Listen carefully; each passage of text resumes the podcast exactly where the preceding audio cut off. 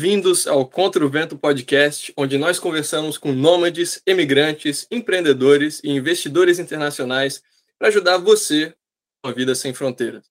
Meu nome é Francisco Litvai, seu host, falando dessa vez de Valência, Espanha, e conosco temos o nosso co-host, Rafael Lima. Rafa, como que você está? Tá falando aonde? Ok, primeira gravação oficial vindo da nova base aqui em Vinhedo. Uh, eu estava na base temporária nas outras vezes que eu estava em agora finalmente estamos na nova casa firma radical aqui. Uh, cara, corrido agora na preocupação para eleições, porém, estou numa semana que supostamente era para estar de férias essa semana. Não é engraçado isso? Supostamente era para eu estar um pouquinho assim, mas eu estou trabalhando em carga reduzida. É, é, é, o jeito que eu estou justificando isso para mim.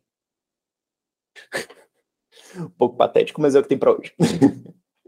E ainda assim, provavelmente está overworking comparado com a. Não, não. Hoje eu paro as duas. Geralmente eu paro as 22. para 8 horas mais cedo do que a média. Tá valendo. Bom, o nosso convidado de hoje, na verdade, sou eu, Francisco Litvai. É episódio um pouco especial. Bom, me introduzindo. Eu venho da área de tecnologia, eu sou graduado em informática de negócios. Aos 17 anos, eu me mudei do Brasil para estudar na Áustria e aos 21 me tornei um nômade digital.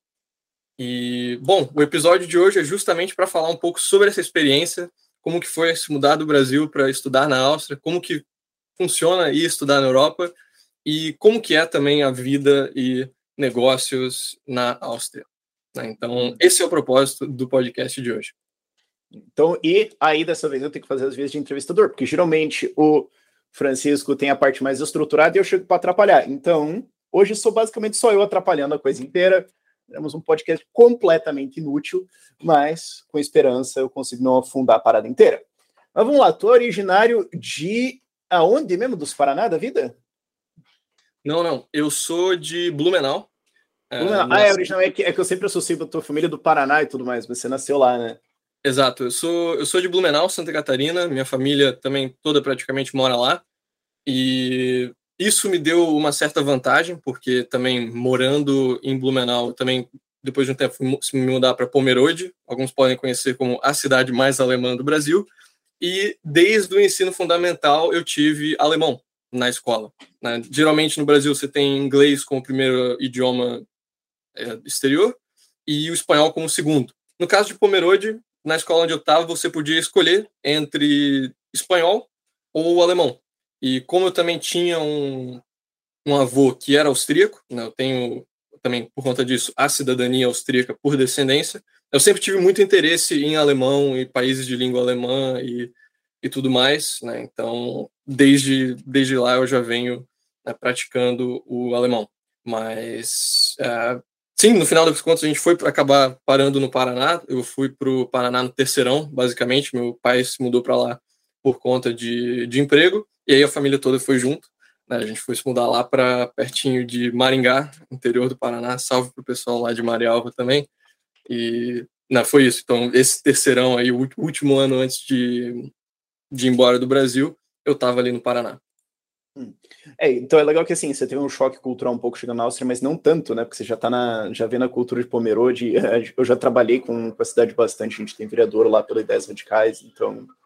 Uh, e o legal é que assim, você aprende alemão, mas com gente que fala de fato alemão. Tipo, você pode praticar na cidade e tudo mais, né? É, tipo, aprender espanhol em Curitiba. Tipo, você não vai aprender com tanto.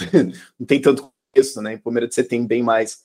Mas tá, e aí, como é que foi você ir estudar na Alemanha? Foi, aliás, na, na Áustria. Você já tinha o passaporte antes? É porque eu estava pensando em falar alemão, Alemanha. Uh, você já tinha o passaporte antes? Você falou, vou tirar? Como é que foi o contexto disso aí? Uhum.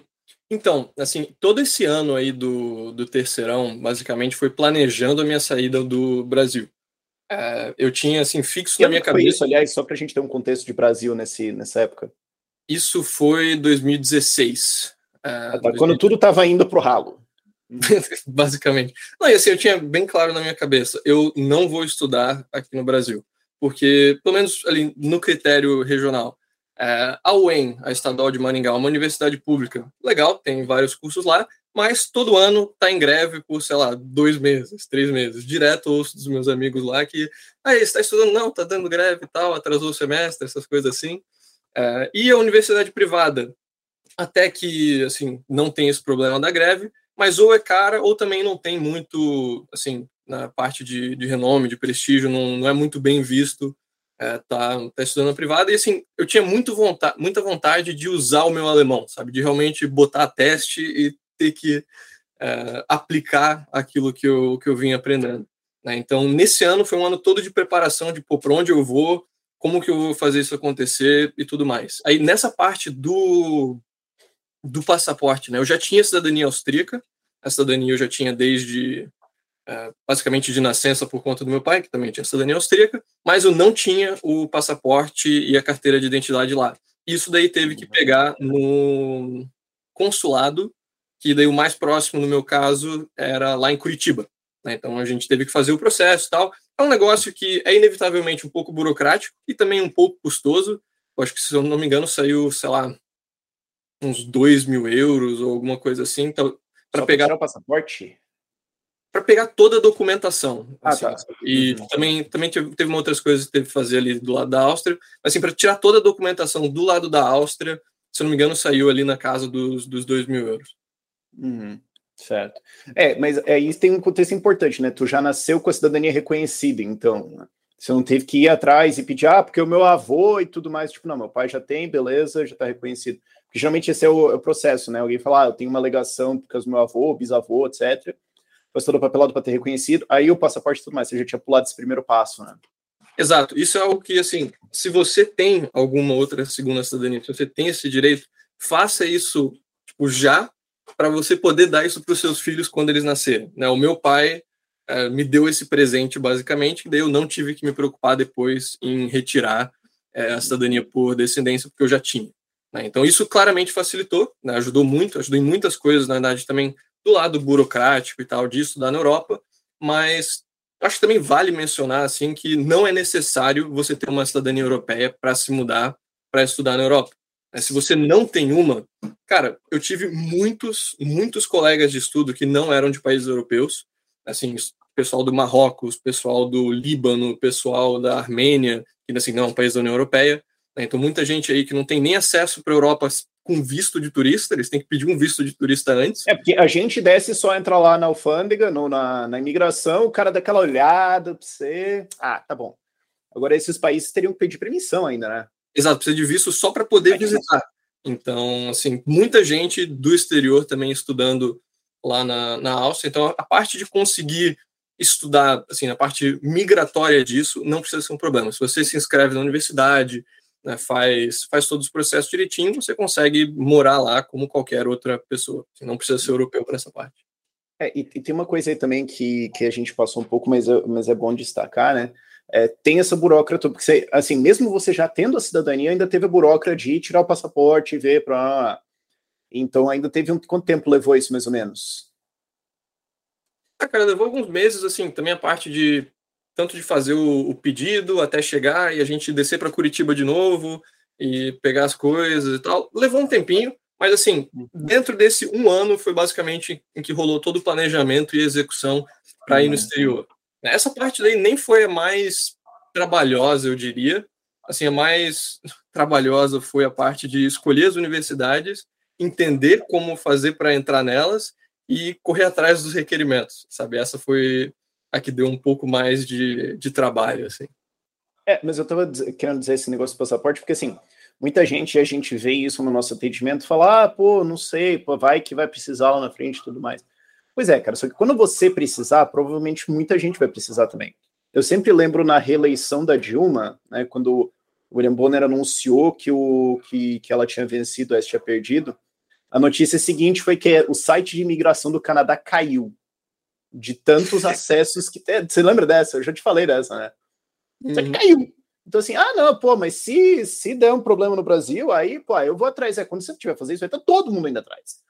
Então, se o processo leva, tipo, sei lá, seis meses, normalmente, agora, sim, se bem que acho que agora já deve ter dado uma subidinha.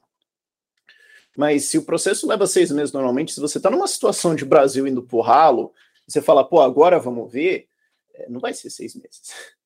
Possivelmente vai ser mais. Então, aquela coisa, né? Step você carrega no carro por um motivo. É, você não deve falar assim, ah, qualquer coisa eu vou lá em casa e pé. Não! Então, se você está pensando nisso, né, como ele falou, já é bom você ter isso para tipo, se teu filho nascer, ele já leva, e é bom você ter isso para você, porque quando você precisar, provavelmente muito mais gente estará precisando, você talvez não consiga no tempo que você gostaria. Então, plano B serve para essas coisas, né? É, Sim. Mas, mas uh, ok, daí você já tinha o passaporte e para quem está procurando, inclusive, como estudar, eu lembro que recentemente eu brinquei no Instagram, muita gente falou, tipo, ah, como, como estudar isso mágico? Tá, quero estudar na Europa, porque, tipo, você com passaporte austríaco não necessariamente precisaria estudar na Áustria. Sim. Poderia. Até porque, como você falou, tinha gente que nem tinha isso e estava estudando na Europa. Então, meio que abre, abre, a pergunta. Mas assim, tá, decidi, quero estudar na Europa. Putz, e agora? Tipo, onde que você vai? Como é que você procura isso? Sim. Especialmente que você tinha 17 anos, né? Então, ainda menor, ainda com uh, essas dificuldades e tudo mais, não era assim, pô, eu tenho um, já estou e estou transferindo, ou pô, eu estou numa universidade me destacando para caramba, ou indo no mestrado. Tipo, não, estou indo do zero para entrar calorão. Como é que é esse processo? Bom, vamos lá. Então, a parte da, da busca, assim, eu, isso é algo agora pessoal, né, vai depender, claro, de pessoa para pessoa, eu queria ficar num país de língua alemã. Eu queria poder, novamente, usar e aperfeiçoar o meu idioma para estar num nível realmente, assim, que vira uma habilidade útil, não só de curiosidade, ah, eu sei falar um pouco de alemão. Né? Então, eu queria isso. É, Suíça é um lugar muito caro, Liechtenstein ainda mais. É, Alemanha, eu não tinha tanto interesse, assim, eu realmente tinha vontade de da Áustria por vários motivos. Assim, a Áustria, eu vejo que é basicamente uma Alemanha, só que um pouco melhor em todos os aspectos, ou talvez um pouco menos pior em todas as coisas que a Alemanha é ruim. Assim, a parte de burocracia e de progressismo e tal. Áustria... É meio tipo Espírito Santo e Rio de Janeiro. Tipo, Vitória é muito bom e eles fazem questão que ninguém saiba disso, senão vai encher de gente. Exato. Tipo, a Áustria está sempre um, um, alguns passos atrás da Alemanha nas coisas ruins que a Alemanha faz. Né? Então, é um país um pouco mais, mais legal nesse aspecto. Então, comecei a olhar direto, assim, na Áustria, quais são as opções de universidades, de lugares para pegar. Aí, assim, para quem está pensando talvez na Áustria, tinha algumas opções. Tinha Viena, que é a capital, 2 milhões de habitantes, é, é a maior cidade de longe. Eu não queria ficar assim numa cidade muito grande de imediato. Nunca tinha morado numa cidade de mais de um, assim, mais de 500 mil habitantes, na verdade. É, então, eu queria ficar mais numa cidade de médio porte. Aí eu comecei a olhar as outras opções. Tinha Graz, que é basicamente uma cidade estudantil e também meio comunista.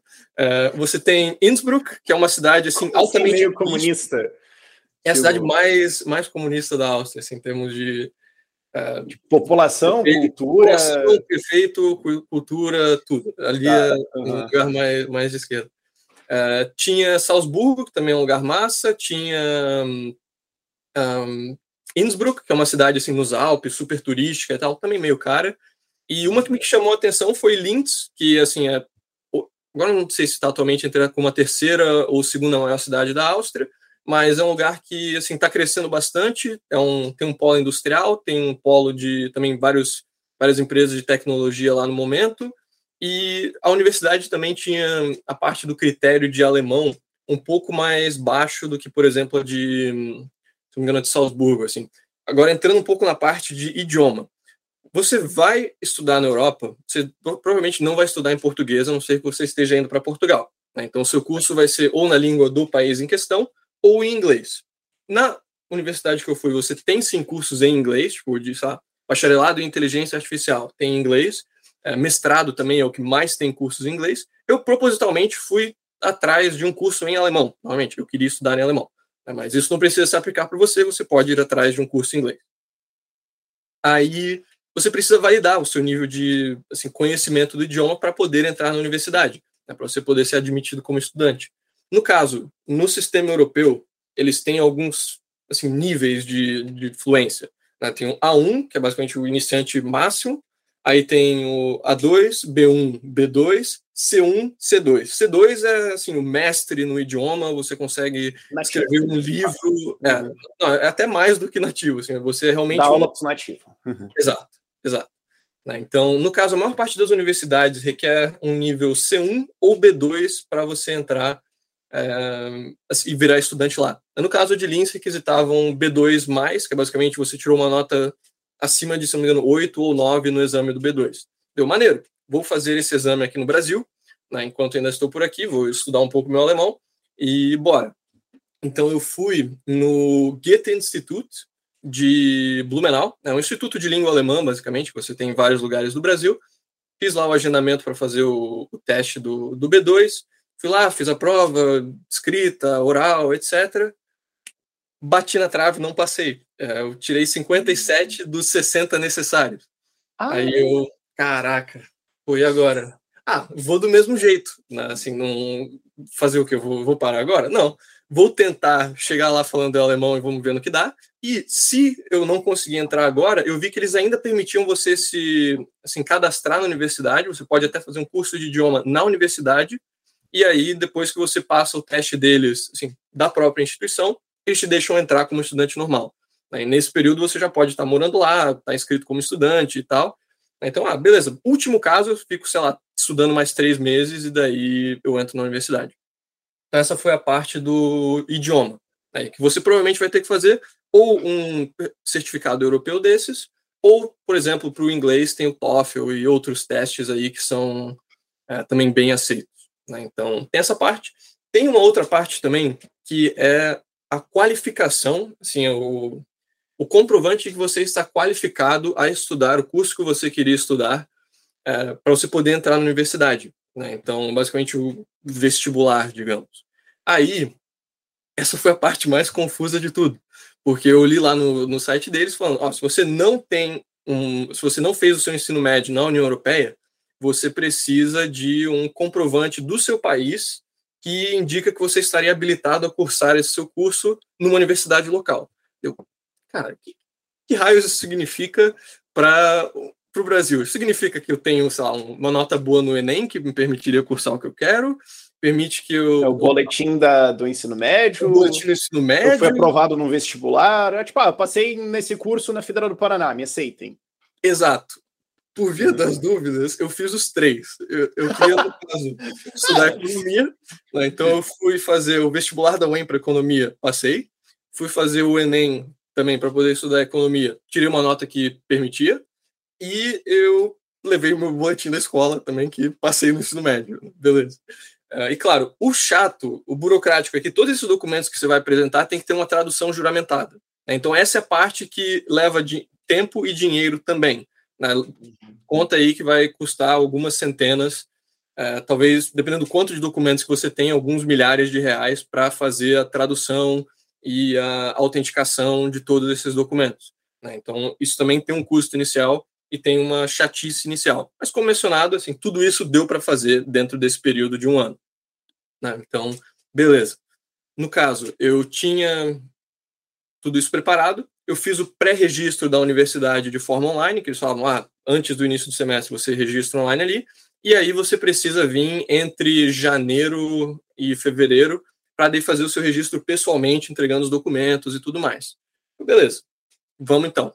Né, no caso, eu tinha 17 anos ainda, né, sou, eu era de menor, e por conta disso a minha família ficou meio pé atrás de tipo, eu ir sozinho fazer tudo por conta própria, então ó, a gente quer ir contigo também, né, a gente vai te acompanhar nessa viagem inicial, a gente volta e tu fica aí só para a gente ter uma segurança e tal, de que você né, vai vai estar tá bem. Então, foi isso. Eu, meus pais e a minha irmã, a gente foi lá para Áustria. É, pegamos, pegamos um avião, chegamos lá, fomos então para a universidade tentar fazer o registro. Aí cheguei lá, só no alemão, não falei uma palavra de inglês, né, me virando lá, beleza? Aí eu apresento, ó, isso aqui é o Exame Nacional do Ensino Médio que a gente tem no nosso país, esse aqui é o vestibular que comprova que eu posso entrar nesse curso na universidade estadual lá do meu estado, e também aqui está o boletim da minha escola. Ela pegou, olhou para os três, puxou meu boletim. Ah, era só isso aqui que eu precisava. Jogou os outros dois pro lado. e beleza, olhou ali, ok, beleza, tá tudo certo. Né, então, o estudo ali pro Enem, o estudo pro, pro vestibular foi pro lixo, mas enfim. É, e mas é, final... é bom garantir, né? Você nunca sabe o quanto vai ser. O quanto vai... Depois eu faço, depois eu faço a pergunta do quanto a Áustria se faz difícil, mas é aquela coisa que a gente vive falando, né? É bom ter seguro. Uhum. E no caso, assim, oficialmente, o que estava escrito nos regulamentos é que para quem fez o ensino médio em um país de fora da União Europeia precisava do certificado de alemão. No caso, eu vim falando alemão e eu também mostrei um passaporte austríaco. Aí, no caso, ela não me pediu nada. Assim, acho que se eu tivesse, sei lá, tentado falar inglês, ela talvez teria pedido o certificado. Mas como eu cheguei falando alemão e mostrei, olha, eu sou, sou austríaco também, é, né, ela não pediu nada do alemão. Então foi basicamente isso. Agora, teve um outro ponto, e isso vai ter também, provavelmente, na maioria dos países europeus, eu sei que na Alemanha também tem, que é o seguinte: é, lá o ensino médio deles dura um ano a mais do que o nosso. E, no, no caso, eles não consideram o ensino brasileiro como equivalente de forma total. Então, eu tive que fazer algumas matérias, algumas provas, basicamente, de algumas matérias a mais, antes que eles me admitissem como estudante completo na universidade. Então, uhum. isso vai depender do curso que você queria cursar. No meu caso, como eu estava fazendo economia, isso era história e matemática. Então, eu tive basicamente, assim, eles deram uma parada lá de 100 páginas para eu, eu estudar, e depois tinha que marcar uma prova sobre matemática e sobre história. Né? E no caso, não era, era história da Áustria, que eu tive que daí né, pegar e aprender. Mas beleza. Razoável. Razoável. Mas assim, e matemática, matemática parava onde? Já entrava em cálculo, é, eu fiz engenharia. Porque geralmente o, na Europa e nos Estados Unidos eles terminam em pré-cálculo. Eles terminam com alguma noção disso. Aqui no Brasil a gente tem todo, a, toda a noção de como chegar em cálculo, que é tipo trigonometria, logaritmo, né, e, e daí não estuda isso, que fica meio pointless, inclusive.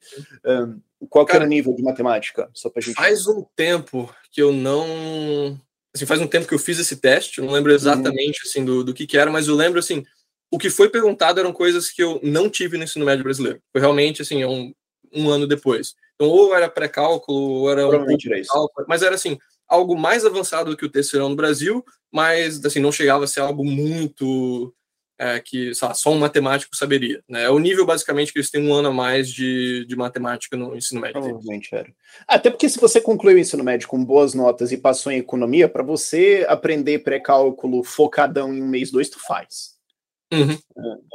É. é, e foi basicamente isso. Assim, foi um, dois meses de estudo antes do semestre começar. Aí, quando o semestre começou, eu já fiz aquelas provas e já estava oficialmente admitido como, como estudante. Nesse período, eu, se eu não tivesse feito essas provas, eu ainda poderia cursar os, as, as matérias da universidade mesmo, só que eu não poderia, assim, realmente fechar nenhuma matéria até eu ter feito essas provas introdutórias. Então foi uhum. basicamente isso. Esse, essas provas vão é, então não era um negócio que era tipo, se tu reprovar, tu tá quicado do país. Era tipo, ah, enquanto você não fizer, você não pode concluir, mas vai, vai tocando. Exato, exato. Então ah, você não parecem pode... bem maleáveis, assim, tipo, tá parecendo uma coisa bem. É porque assim, muitas pessoas no Brasil têm essa visão de que assim, é, fudidamente difícil de entrar, e os caras vão ser o rígido do rígido, de tipo, ah, você errou essa palavra de alemão, tá despachando pra Polônia. Dane-se porcaria. Cansa muito a cara. Verdade, Mas os caras me parecem bem razoáveis, na verdade. Foi, foi, bem, foi bem de boa, na verdade. Até essa parte do, do das, das, provas introdutórias, assim, é só mencionando, isso muda de curso para curso. Então, sei lá, se eu tivesse feito hum. medicina, daí teria entrado, não sei, biologia e física, sabe? São matérias de ensino médio só uhum. que voltadas para o seu curso. E no caso, para ambos, eles te dão assim um script de 100 páginas com exercícios e com coisas para tu aprender. E assim, tudo que está ali é o que vai cair na prova. Os exercícios são exatamente os mesmos, só que com a, tipo, os números diferentes, sabe? Então, uhum. se você entender o princípio desse exercício, você consegue passar. É, uhum. Então, né, tem isso também. Agora, que mais? Então, assim, feito isso, me admitiram como estudante completo na universidade e aí eu estava liberado para me inscrever para os cursos e tal. Vale mencionar, se você vai para algum ramo que ele é muito concorrido, tipo medicina mesmo, é, mas também o ADM deles, que na verdade isso... O ADM me... deles é Business School, né? O, na verdade isso acaba entrando um, um detour aqui, mas o, na Alemanha, na Áustria, na Suíça, eles têm esse curso chamado Wirtschaftswissenschaften, que assim é ciências da economia e ele é dividido metade em o que a gente realmente entende por economia no Brasil, tipo, microeconomia, macroeconomia, etc. E o outro é a parte de que a gente entende de administração no Brasil. Então, assim, uhum. os economistas ou os administradores de lá, eles saem com uma formação metade disso e metade daquilo. E daí depois, uhum. se eles quiserem, se especializam um deles. Né? Mas por ser algo tão geral, acaba sendo um dos cursos que mais tem estudantes, porque a pessoa que, ah, não sei o que eu quero fazer, eu pego isso aí, porque é algo que. É, é o ADM dele, tá? Sei lá, vou fazer DM. Exato. Né? Então, uhum. isso e medicina, e se não me engano, talvez arquitetura, alguma coisa assim, geralmente você tem que fazer uma prova a mais, tipo um mini vestibular para poder entrar. Mas para todos os outros uhum. cursos, incluindo o, o, meu que eu fui fazer depois, que era informática de negócios, era isso. Né? Então, essa parte de, de entrar, é, esse foi o processo. Né? Se você está pensando em custos, acho que é algo que vale mencionar também. Para quem é cidadão europeu, no caso na, na Áustria especificamente, isso varia de país para país da União Europeia, mas no caso da Áustria, você não paga mensalidade, a não ser que você assim, ultrapasse o período do, do estudo em mais do que dois semestres. Então, no caso, os bacharelados lá são geralmente três anos. Se você começa a levar tipo, quatro anos, começa a pagar mensalidade, até lá não paga. Quem não é da União Europeia tem que pagar. Imagina desde... passar isso aqui no Brasil, a Uni ia adorar isso aí. é, assim, é até um incentivo bom, assim, se o cara tá para sempre no estudo e nunca sai, ele começa a pagar. Bora, é. vamos, é, uhum. vamos ficar aí, beleza, paga o aluguel, mas pô, toca, né? Uhum. Gostei. E se você não é da União Europeia, aí tinha um custo por semestre de 720 euros. Assim. É, e... não é o fim do mundo. É, basicamente, pensa, são dividido por seis aí por semestre, dá uns cento e pouco euros por semestre. É, por mês. É, por mês, perdão. Então, 600, sabe, 700 reais por mês. É. Isso é menos que você pagaria numa universidade privada no Brasil, só que você uhum. vai estar tá estudando na Europa. Né? Então... É um empurrãozinho, não é punitivo assim, tipo, ah, agora é 8 mil euros ou porrada na cara. Tipo, cara, vamos. Entendi. Uhum. Manejável. Uhum. Uhum. Claro, se você fosse lá para o Reino Unido para os Estados Unidos, aí você vai pagar aquelas quantias absurdas. Mas dentro da União Europeia você tem muitos países que são bem razoáveis assim no, no quanto que eles cobram para você estudar. Né? Então, uhum. 700 aí por, por semestre se você não tem uma cidadania europeia, potencialmente de graça se você tem uma cidadania europeia. E vale mencionar daí também a parte das ajudas de custo e dos benefícios que você tem sendo estudante. Né? É muito, muito mamata ser estudante na União Europeia, porque a classe, assim, junto com idosos e grávidas, são uma das classes mais beneficiadas em absolutamente tudo que existe. Então, por exemplo, você vai querer pegar um apartamento. Né? Você tem várias. Não é, não é repúblicas, é. Como é que é o outro nome? Tipo, acomodação estudantil, sei lá, tipo, prédios que são ah, só tá. para estudantes. Uhum. É, lá se chama Studentenwohnheim. E assim, esses daí são bem mais baratos do que o resto da, da cidade. Né? No caso, sei lá, se você vai pegar um negócio, no, um apartamento no centro de Linz e está saindo, sei lá, uns 600 euros por mês, alguma coisa assim, você consegue vários desses de estudantes por, sabe, um, um apartamento só seu por uns 400, e se você tiver disposto a, a dividir, você consegue por até, tipo, 300 e poucos por mês. É, assim, bem barato o aluguel. Né? Isso a gente está falando em um país, Áustria, né, que tem um custo de vida já mais alto. Aí, para o transporte... É, você tem o custo Áustria e você tem o custo Viena, né? Duas coisas diferentes. É, Viena, Viena é realmente um pouco mais cara, mas assim, também não é tão, tão mais cara. Né? A Áustria, uhum. no geral, tem, tem, um custo de vida um pouco mais elevado. Mas é, tem essa parte de, de, moradia, que é muito mais barata se você é estudante.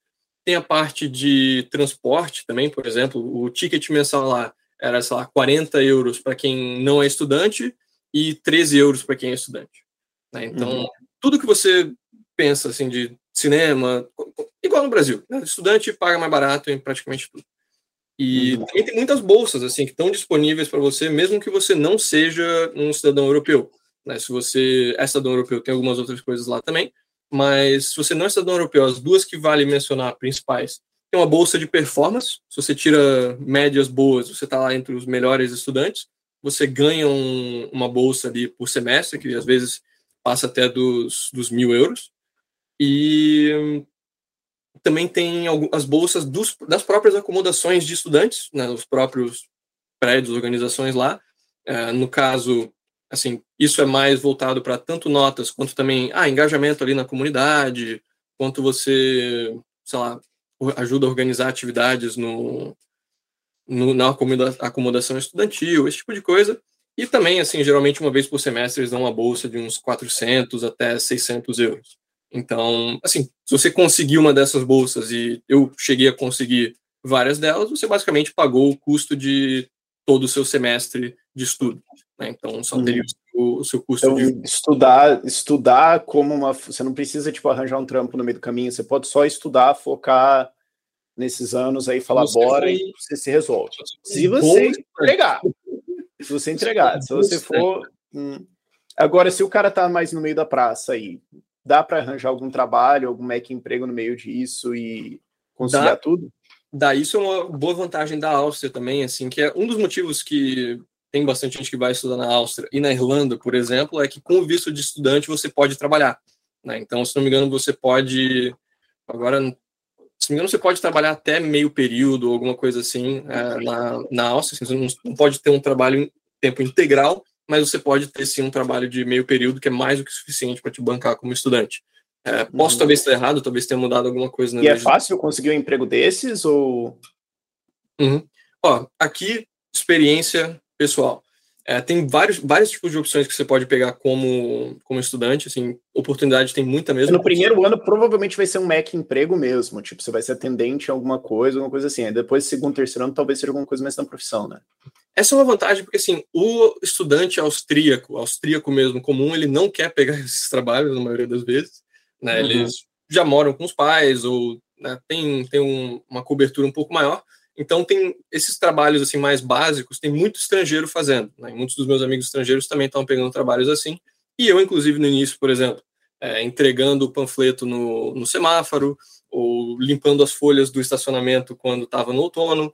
Né? Então essas coisas assim dá para fazer, mas também assim atendente de, de McDonald's, Starbucks ou garçom, isso também tem muito, muito emprego assim.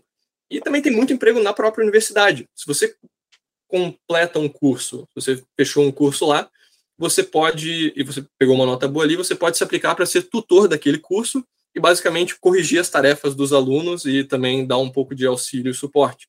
E isso, assim, era uns. Quando eu, quando eu estava fazendo, eram uns 200 euros por mês por aula que eu estava como tutor. Então, assim, cadeira, né? duas, três, duas, três matérias que eu ia corrigir as, as tarefas dos alunos, 600 euros por mês cobria meu custo de vida, sabe? Uhum. Então, isso também tem oportunidade mesmo para quem está estudando trabalhar na própria universidade e você já também conhece os professores mais diretamente, você está em contato direto com o pessoal da universidade. Então, principalmente se você pensa numa carreira acadêmica ou pensa em seguir estudando depois, isso pode te dar umas boas vantagens. Hum. É, e o legal é que isso tem uma coisa que está permeando várias coisas que você está falando, é que existe um real incentivo para você tirar notas boas, para você de fato estudar, né? Não se formar aquela coisa, ah, formei com 7, formei com 9, foda-se. A não ser que você queira ser acadêmico, né? Então tem mais incentivos, isso eu achei legal. E uma pergunta que ficou pendurada que eu só queria trazer, né? Que você estava ainda é evidência anedótica, né? Porque você estava contando a sua história de estudar lá, mas você também falou que você tinha vários outros estudantes estrangeiros que tinham, tinham passaporte e outras dificuldades. Uh, os relatos deles de facilidade ou não de entrar eram similares ou não? Ainda é anedótico, mas só para a galera ter uma noção, assim, porque a galera pode falar, ah, não tem passaporte, ele tinha, e eu? Uhum. Cara, uma evidência anedótica também. Eu tinha um amigo marroquino meu, que ele ficou como estudante na Áustria por três anos, ou dois anos e pouco, e não estudou. Ele ficou esse, ele passou ele e todo registrado na universidade com como curso de idiomas para pegar no nível de alemão dele. É, e assim, ele só começou a estudar depois de três anos de visto de estudante, e nesse tempo todo ele estava trabalhando de garçom e, e barman numa casa noturna. E tava ganhando muita grana, cara. Tipo, a gente, ele, ele, ele era meu colega de quarto, de vez em quando ele chegava, pô, comprei um iPad, pô, comprei um tênis da Nike pô, comprei um PC novo. Assim, o cara basicamente estava grindando no, na casa noturna e estava do lado, assim, estudando um pouco de alemão para eventualmente entrar na universidade. E assim, tipo, ano passado que ele realmente começou a estudar e ele foi meu colega de quarto aí, só por dois, três anos quando a gente estava estudando naquela época, né? Então, uhum. assim, você consegue, contanto que você esteja como estudante lá e você cumpra o mínimo é, requisitado por lei, você consegue se manter. É, só uhum. pegando aqui a parte de, para quem é estudante, é, geralmente é os créditos, né, o número de matérias que você tem que pegar, são 30 créditos que você tem que fazer por mês, por, por mês não, por semestre, por média, para você fechar o seu curso a tempo. Né? Então, no caso, um bacharelado geralmente são 180 créditos, a maioria das matérias vai ter aí 3 créditos, algumas são 1.5, algumas são 4.5, aí vai depender da complexidade. Né? Então, o mínimo que você precisa fazer são 15 créditos por semestre para poder manter o seu visto ativo e geralmente pra, também para poder estudar numa acomodação estudantil. Então, ou seja, você pode fazer metade do que o pessoal, assim, do que é o recomendado para fechar a tempo e você ainda consegue se manter. E assim, é bem factível você fazer mais do que 30. Eu conheço várias pessoas que pegavam tipo 40 créditos por semestre para poder daí fechar a faculdade em cinco semestres em vez de seis, por exemplo. Isso também uhum. acontecia bastante. Então você pode fazer uma estratégia de vou estudar para caramba, tirar notas boas, puxar isso aqui e sair até mais rápido, ou eu vou, sabe, estudar menos do que o necessário, vou trabalhando e vou seguindo a minha vida aqui. É, isso também é uma coisa que tem uh, de diferente em universidades americanas, eu não sei o quanto são nas, Euro nas europeias. No Brasil, você tem muita matéria, tipo, o dia inteiro de aula. Muitas vezes, eu, eu, quando você cursa uma coisa integral, seu dia inteiro de aula é, tipo, ah, estudar de noite, no fim de semana e tudo mais. Enquanto Estados Unidos e alguns lugares na Europa que eu sei, eu não sei se é o caso que você teve, tem uma ideia de menos aulas e muito carga de estudo própria, livre, tua, assim, é mais isso. Que, que eles até ficam meio horrorizados com a nossa carga horária de, tipo, bunda na cadeira na sala, tipo, mano, qual que é o sentido? Você precisa estar, você precisa estar lendo de fato. Então isso dá uma maleabilidade um pouco melhor e torna a coisa mais rápida, torna a coisa mais objetiva também, né? Que é uma coisa que eu invejo, que eu gostaria que a gente tivesse no nosso ensino aqui. Era mais assim lá ou. Isso é legal, cara, porque assim não tem uma variante de curso integral, variante de curso noturno, variante de curso, é, curso matinal. Não, é o curso. E aí, quando você vai se inscrever no início do semestre para as matérias, a maioria das matérias geralmente vai ter tipo aí umas, sei lá, três ou quatro opções de horários, tipo, quatro uhum. turmas, digamos, para aquela matéria. Você escolhe o horário que faz mais sentido para você e você escolhe também as matérias que você quer fazer naquele semestre. Né? Então, não você pode escolher uma ordem que talvez não seja a natural. Claro, tem algumas coisas que tem requisito de, ah, você precisa ter feito essa matéria para poder cursar a matéria número 2, mas, no geral, você é basicamente livre para escolher a ordem dos estudos e quais horários você pega para cada estudo. Então, assim, eu estava, por exemplo, pegando os meus horários de, de estudos de forma para ter um tempo para poder fazer esporte. Por exemplo, ah, eu uhum. quero treinar vôlei esse semestre, eu não vou marcar nenhuma, nenhuma uhum. aula no, no, horário que tem uma aula de vôlei lá e né, vou marcar ao redor disso. Então tem muita flexibilidade de delimitar os seus estudos, de ah, vou estudar mais de manhã, vou estudar mais de tarde, vou estudar mais de noite. É, e também tem várias opções de curso que são completamente remotas, né? Então vale mencionar, uhum. tem algumas opções que ah, você vai de manhã, você vai de tarde, ou você não vai. você estuda de, de casa só. Né? Então, uhum. essa flexibilidade nos estudos é muito maior na Áustria, é algo que assim ajuda muito porque funciona para basicamente qualquer estilo de vida que você vai ter. Uhum, entendi. É, e então, avançando um pouco para fora do, do estudo, assim, entrando mais em Áustria ali. É, uma das coisas que eu até anotei, mas né, destacando, é tem uma maleabilidade, uma razoabilidade legal da, da instituição, da universidade, de, tipo, vamos tentar fazer a coisa funcionar ao invés de ficar só na regrinha. Porque eu imagino que alguém assim pensaria, pô, Alemanha os caras devem ser regrinha pra caramba. Eu, eu tava esperando uma coisa um pouco mais assim. Um, mas eu vi mais maleabilidade, mais razoabilidade nisso. Expandindo isso para, tipo, estar morando, estudando e trabalhando na Áustria? Como é que é a cultura, como é que é se adaptar a isso? Porque você já vinha também de uma criação tipo Blumenau, Pomerode, que já estava um pouco mais próxima, né? não é o brasileiro mediano, mas como é que foi esse choque de cultura, interagir com essa nova cultura, como é que eles são, como é que é viver lá, interagir com as instituições, trabalho e tudo mais. Depois eu faço pergunta específica do cultura de negócios, que daí eu trabalho mesmo. Mas como é que foi a uhum. transição? Especialmente chegando lá brasileiro, com cara de brasileiro. Sim, é, o, o meu maior assim, meu maior quebra-gelo de todos era eu começar a falar em alemão do nada, e o pessoal, uhum. peraí, fala alemão? Aí eu, é, assim, é porque sabe... a galera olha para você e já pensa, é, né? Não, você, conhece o... não tem cara de austríaco, né? Exato. Pô, você conhece uma cidade chamada Blumenau?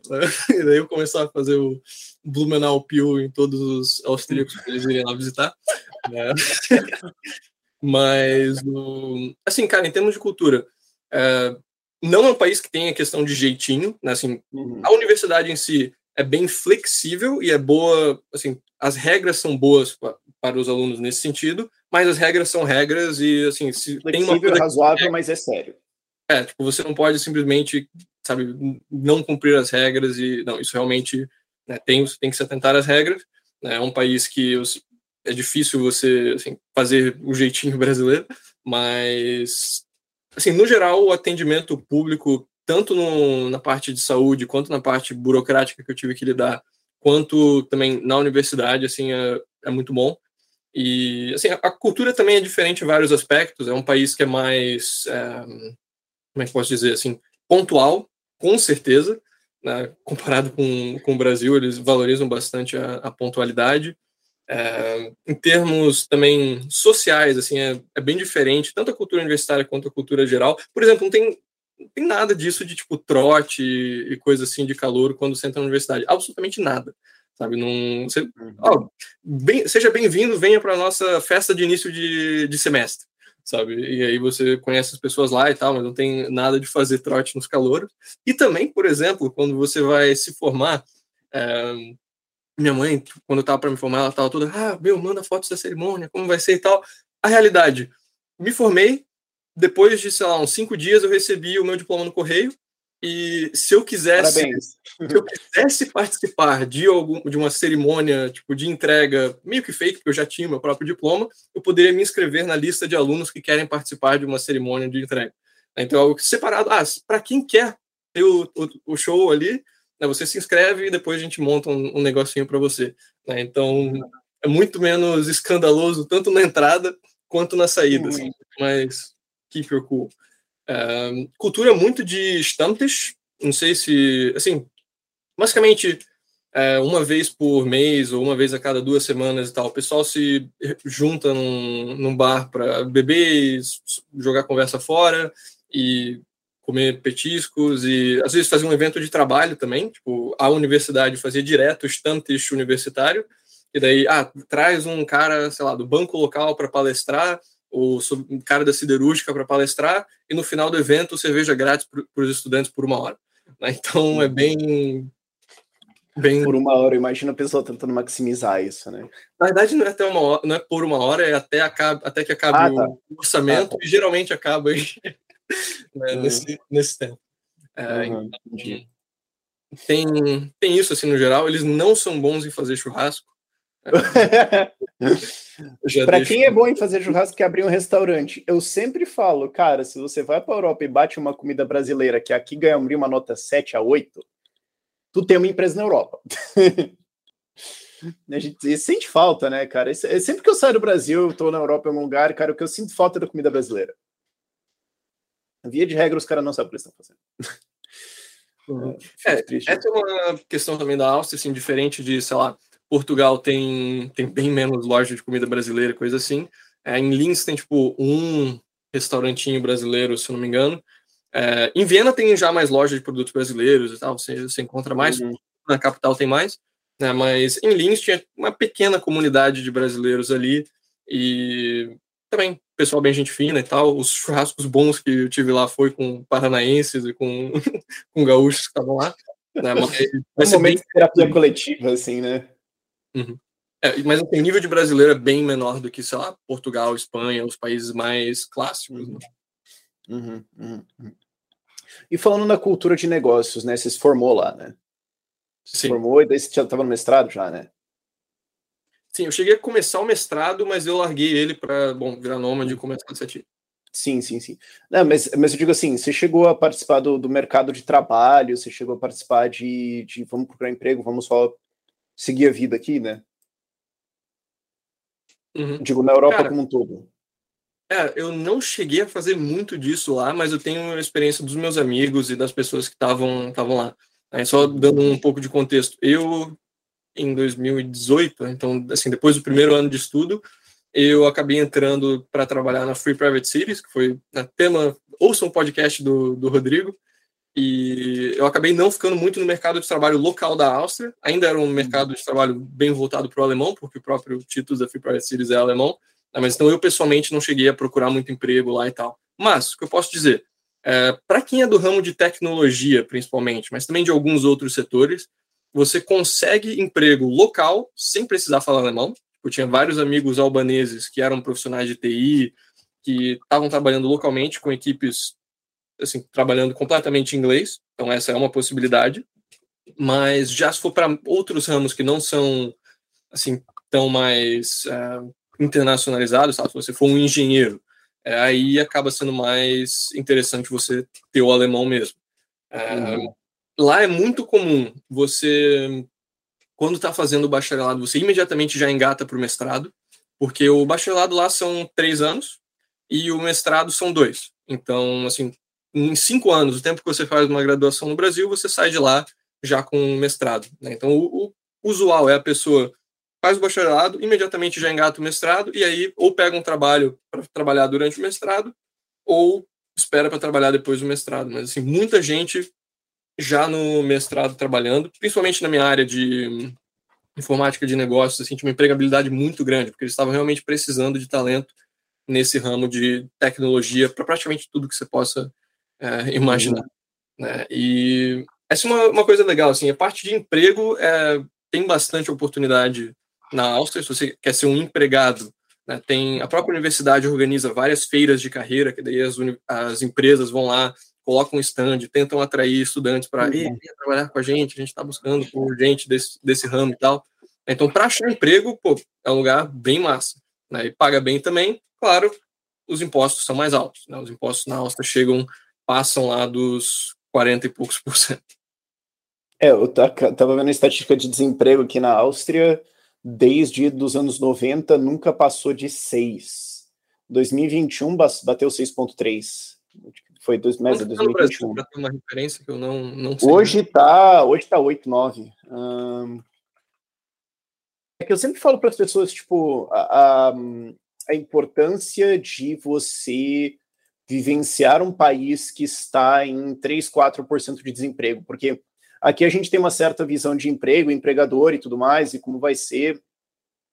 E uh, isso é o reflexo do fato de que o Brasil, desde 2016, a nossa taxa de desemprego é acima de 10%, e uh, no, o nosso mais baixo que a gente atingiu foi 2014, uh, antes da reeleição estourar com tudo, uh, que foi 6,5% de desemprego. Então, o nosso melhor momento foi o pior momento deles.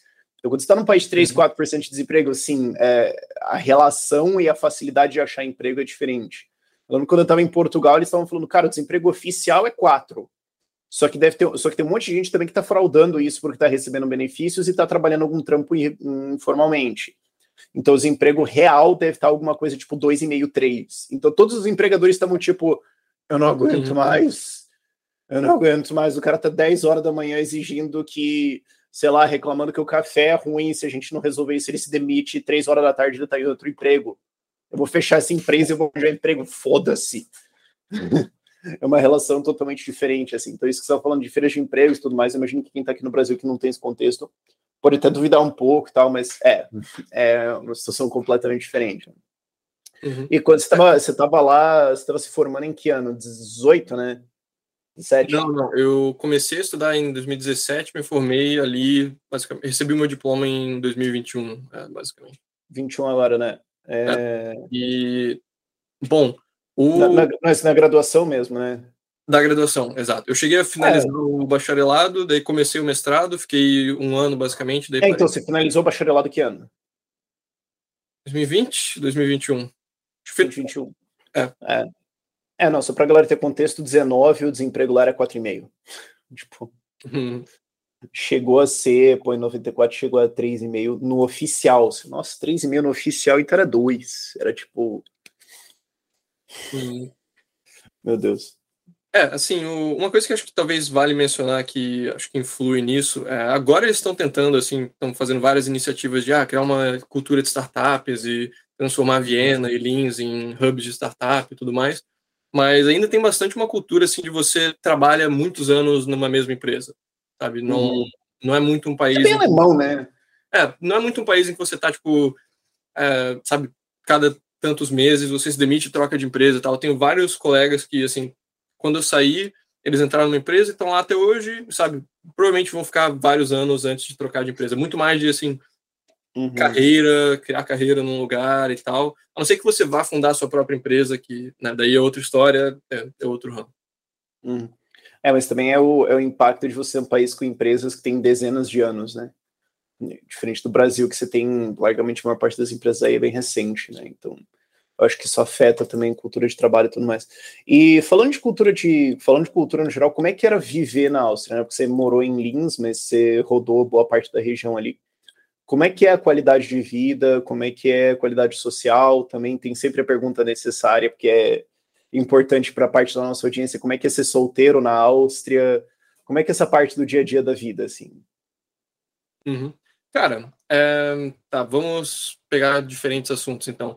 É a parte de qualidade de vida, na parte de infraestrutura e, e tudo mais, zero a reclamar, sabe? O, o aeroporto é muito bom, você tem trens no país inteiro e não são caros, sabe? Você de Linz para Viena pegava trem, é, sei lá, por 15 euros, estava ali em menos de duas horas.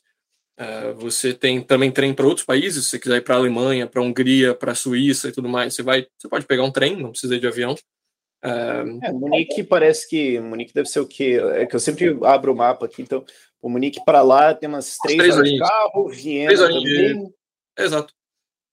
Praga para cima também umas quatro, seis horas, é tipo Curitiba, São Paulo. Sim. Não, é, ali, assim, a Áustria tem uma localização muito central, que é irada se você quer conhecer a Europa, porque, assim, você tem só de vizinhos da Áustria. Alemanha, República Tcheca, Eslováquia, Hungria, Croácia, é, Itália e Croácia não é vizinha.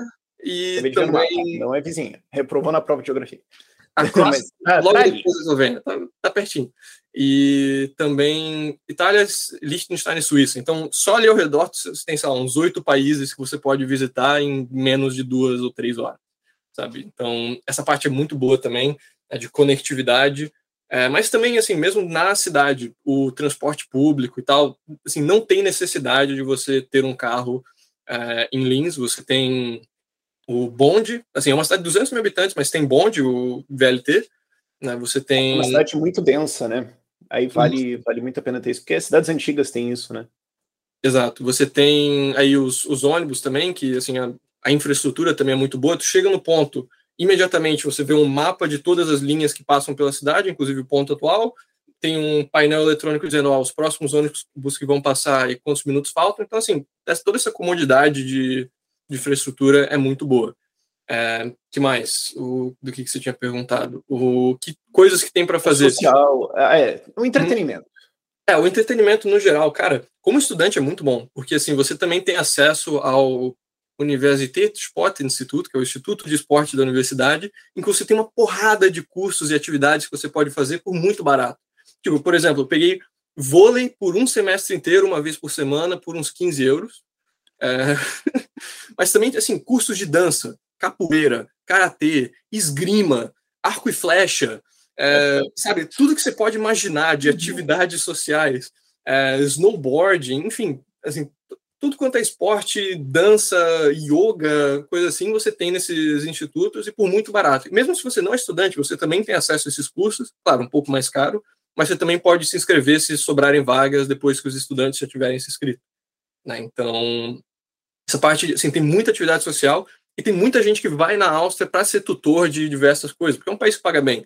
Né? Então, por exemplo, eu fiquei lá mais de um ano e pouco é, fazendo capoeira na Áustria, e tu tem muitos mestres e professores ali que ou são brasileiros e estão trabalhando na Europa, porque paga bem, né? ou são pessoas que aprenderam de brasileiros. Né? Então, essa parte de coisas para fazer, tem muita coisa para fazer, e né, também em termos de, sei lá, entretenimento na cidade. É um país que bebe muita cerveja. Se não me engano, é o segundo ou terceiro país per capita que mais bebe cerveja. E a cerveja é muito boa. Né? Você tem cerveja por um, dois euros, que é sabe, super artesanal. Né? Você compra uma franciscana por menos de dois euros. Né? Então, talvez com a inflação agora já esteja em dois euros, mas isso é super barato. Chocolate também, você compra barras de Lindt por 1,80, uma coisa assim. É, é de lá, né? É, assim, é do lado, ali na Suíça, mas assim, é, é do lado. Né? Então, chocolate e, e, cerveja boa é muito barato na Áustria. Também eles são muito bons assim na parte de pães e queijos e, e salames e coisa assim, sabe? Tu chega ali no, no mercado tem umas 20 variedades de pães, 20 variedades de queijos. É, essa parte, se você gosta assim da parte de café da manhã e lanches e tal, é sensacional. Já para a parte de almoço, janta e tal, a Itália, a França fazem melhor, mas enfim. É... Ah, não, não. Culinária italiana, fazer o quê? Não, não é... tem muito o que comparar. Eles dão uma passada lá, inclusive, por isso. Mas, é... e a parte também, como é que é ser solteiro lá? Como é que é a cultura deles nisso? Uhum. Ok, dando um pouco da, da visão de estudante. Né? Então, se tivesse família, ia perguntar como é que é criar uma família lá, mas acho que pergunta a experiência não, que a pessoa teve. Não chegou a ser a minha experiência.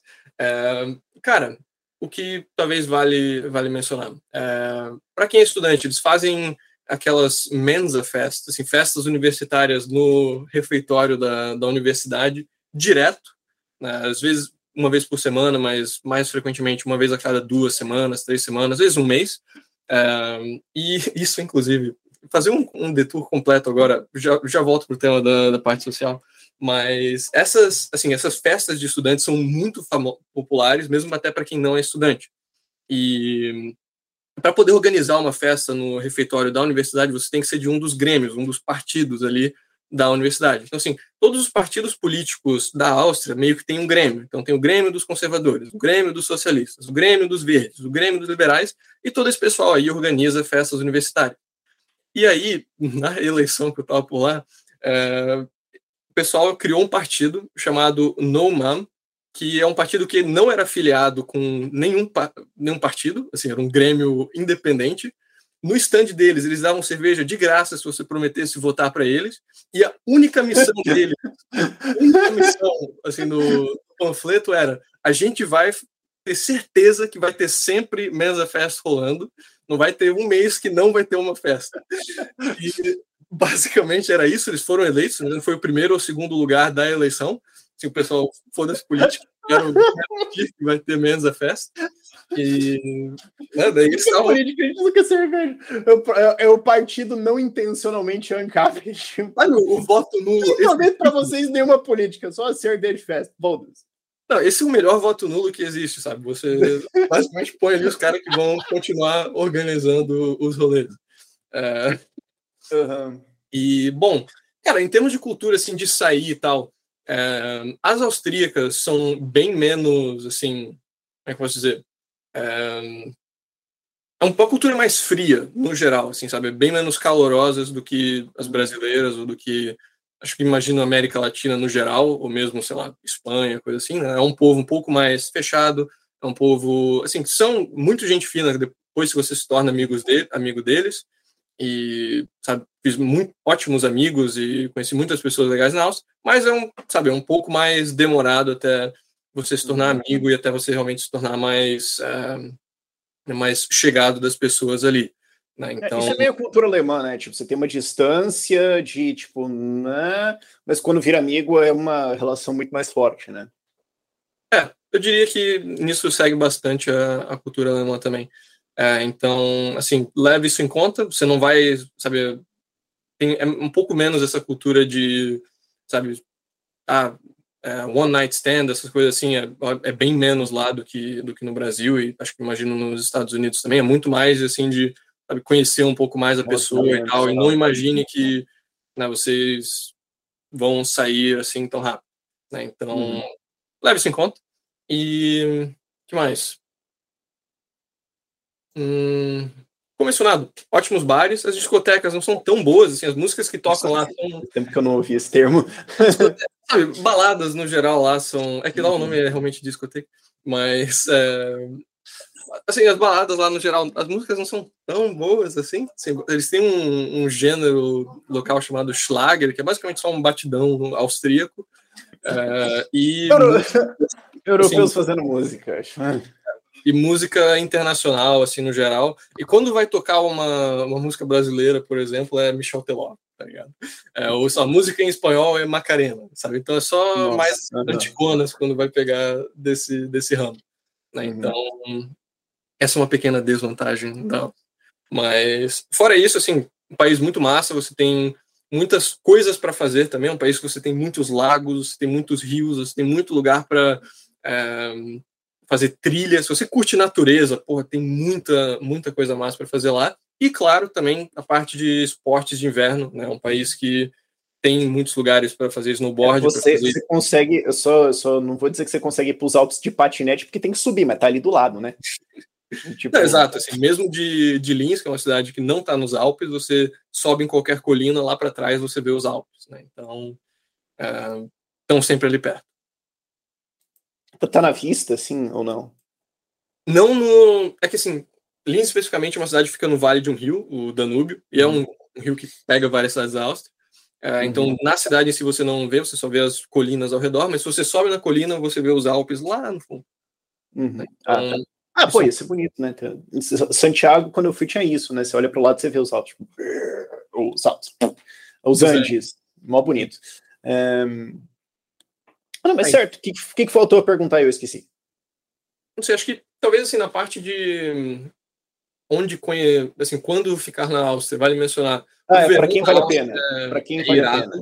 O... Imagino que no verão você provavelmente vai estar querendo ir para um país de praia e tal, em vez de uh, de estar tá passando esse tempo num país que não tem praia, mas é um, é um lugar que fica muito lindo no verão para ir para os lagos e rios e trilhas e tudo mais. Mesmo primavera, talvez primavera seja o momento ideal. Já o inverno vai ser frio, é um país que tem neve, né? não chega a ser frio, tipo, sei lá, norte da Alemanha ou Polônia e tal, mas você vai pegar negativo, é, principalmente se você for para os Alpes, então leve isso em consideração. É, no geral, eu imagino que é um país muito bom para quem é. Mas eu tive lá em novembro, né? Que foi quando a gente esteve lá em 2019 na conferência austríaca. Tava dando acho que zero, um, assim, mas estava bem confortável. É, tava bem, tipo, tipo, Viena não é das cidades mais, mais frias, assim, isso é uma, uma hum. vantagem de, de Viena. Se você hum. for lá para os Alpes mesmo, tipo Innsbruck e ah, tal. Daí pediu, né? fica, fica mais frio. Não, é... mas daí, pô, também que é o que, né, cara? É, não, mas Viena e eu imagino que Linz não deve ser muito diferente, né? Porque olhando no mapa aqui é meio parecido a geografia. Sim, basicamente também a, a mesma altura.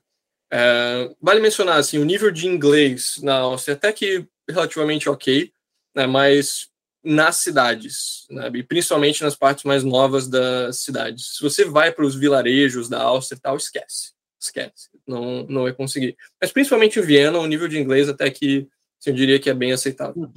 Uhum. É, eu me virei perfeitamente bem lá, até porque é uma cidade turística pra cacete, né? Então eles presumem que de cada duas pessoas na rua, uma é um turista. Cadê os palácios?